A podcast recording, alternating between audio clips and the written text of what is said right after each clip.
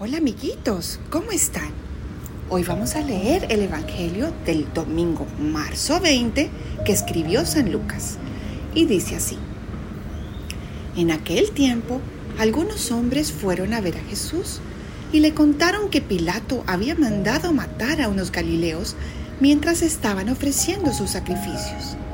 Jesús les hizo este comentario. ¿Piensan ustedes que aquellos galileos, porque les sucedió esto, eran más pecadores que todos los demás galileos? Ciertamente que no. Y si ustedes no se arrepienten, perecerán de manera semejante.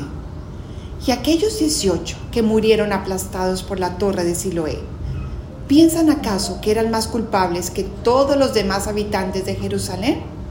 Ciertamente que no. Y si ustedes no se arrepienten, perecerán de manera semejante. Entonces les dijo esta parábola. Un hombre tenía una higuera plantada en su viñedo. Fue a buscar higos y no los encontró. Dijo entonces al viñador, mira, durante tres años seguidos he venido a buscar higos en esta higuera y no los he encontrado. Córtala. ¿Para qué ocupa la tierra inútilmente? El viñador le contestó, Señor, déjala todavía este año. Voy a aflojar la tierra alrededor y a echarle abono para ver si da fruto. Si no, el año que viene la cortaré. Palabra de Dios, te alabamos Señor. Este Evangelio nos enseña muchas cosas, pero quisiera que pensáramos cómo Jesús nos da todo lo que tenemos. Nos da la vida, nos da el aire para respirar, nos da una camita calientica, comida, cariño de nuestros padres, un colegio, una escuela a la cual podemos ir. Todo eso son regalos de Jesús. Pero Jesús también espera de nosotros, así como el viñador esperaba de la mata de higos que diera higos.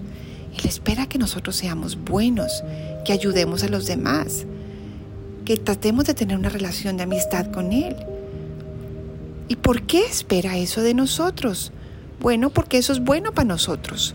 Cuando nosotros en vez de pasar horas enteras jugando videojuegos o viendo televisión, pensamos, ¿cómo puedo ayudar a mi mamá? De pronto hacer algo de oficio, arreglando mi cuarto, de pronto jugando con mi hermanita o mi hermanito chiquito para que ella tenga un descanso.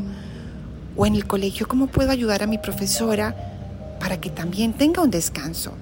Llamando a los niños para que entren del recreo, ¿Cómo puedo ayudar a mi abuelita? Pronto llamándola y saludándola. Jesús no quiere que seamos niños perezosos. Quiere que seamos niños que estemos pendientes de las necesidades de los demás. Porque así, cuando ayudamos a los demás, nuestro corazón se llena de amor y seremos más felices. Y daremos mucho fruto, así como una higuera que dé higos grandes y sabrosos. Entonces, niños, cuando vayamos a la misa, Pidámosle a Dios que nos ayude a ser niños activos ayudando a los demás, no solamente centrados en nuestras necesidades, sino en las necesidades de los que nos rodean. Y así seremos niños muy alegres y felices. Les mando un fuertísimo abrazo y los quiero mucho.